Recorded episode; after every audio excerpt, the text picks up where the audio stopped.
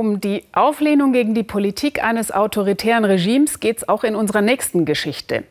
Jetzt sehen Sie hier so einen netten Pudel und fragen vermutlich, wie bitte? Aber ja, die Mullahs im Iran haben seit neuestem nicht nur was gegen unverschleierte Frauen, zu kurze Kleidung und Alkohol einzuwenden, sondern auch gegen die Vierbeiner, die auch vielen Iranern die besten Freunde sind. Gassi gehen verboten. Seit Anfang des Jahres die neueste Schikane aus Teheran. Nathalie Amiri. Toffi darf heute Gassi gehen. Endlich.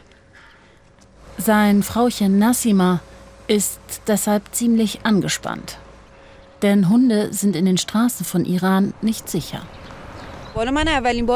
Ich nehme Toffi zum ersten Mal seit langem mit raus. Eigentlich gehe ich nie alleine mit ihm auf die Straße. Der Grund dafür ist, dass ich mich nicht wehren kann, wenn ihn mir jemand wegnimmt oder mich angeht, warum ich mit dem Hund überhaupt draußen bin.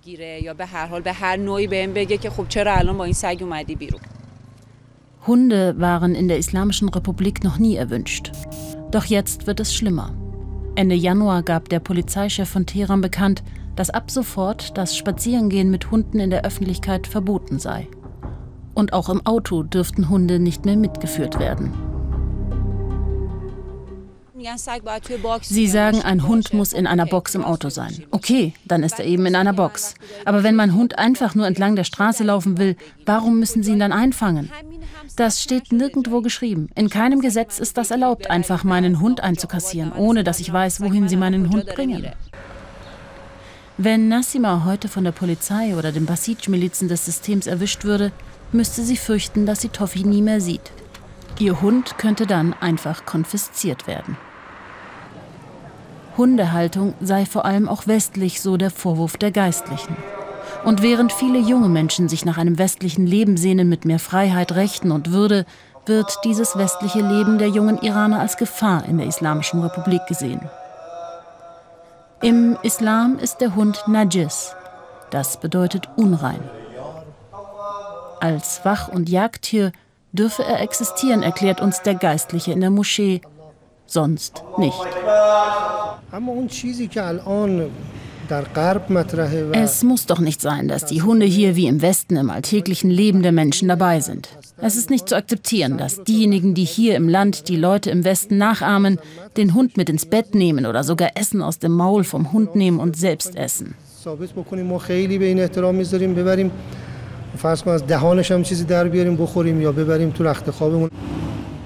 Wir sind in einer Tierklinik mitten in Teheran.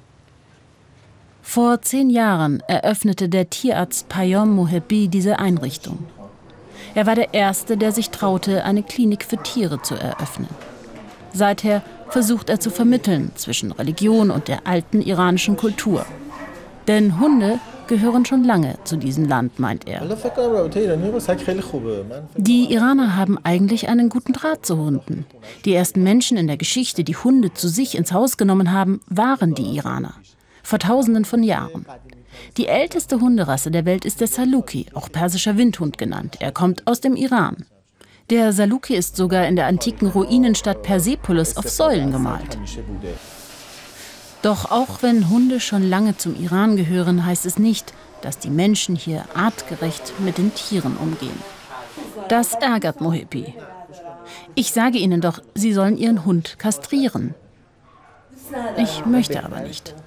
Sie tun aber dem Hund damit keinen Gefallen. Die Hundehalterin ist nicht einsichtig. Solche Dialoge führt der Tierarzt fast täglich.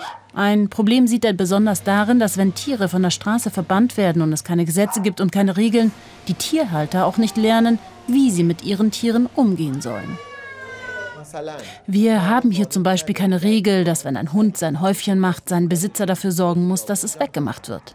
Viele machen das hier nicht. In Europa sieht man, dass fast jeder Hundebesitzer dafür eine Plastiktüte mit sich trägt. Wir haben sogar diese Plastiktütchen in den Iran importiert und verkaufen sie hier, aber keiner kauft sie. Training für Hund und Härchen. Hier bekommt man es. Ein Paradies für die Vierbeiner und ihre Besitzer hat Ronak und ihre Familie in der Islamischen Republik geschaffen. Ein Hundetrainingszentrum, Es liegt außerhalb von Teheran.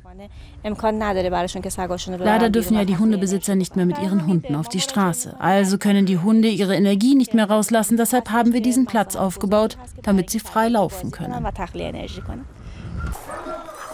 Auch Nassim kommt mit Toffi hierher. Und für eine kurze Zeit können sie sich hier auf dem kleinen Platz der Freiheit mit ihren Hunden freuen. Aber immer raus aus Teheran zu fahren mit einem Hund im Auto, der dort eigentlich auch so nicht sitzen dürfte, das wäre zu anstrengend. Deshalb haben die Hundebesitzer in der Hauptstadt konspirative Rückzugsorte für ihre geliebten Vierbeiner in der Stadt gefunden. Kleine Parkanlagen nach Mitternacht.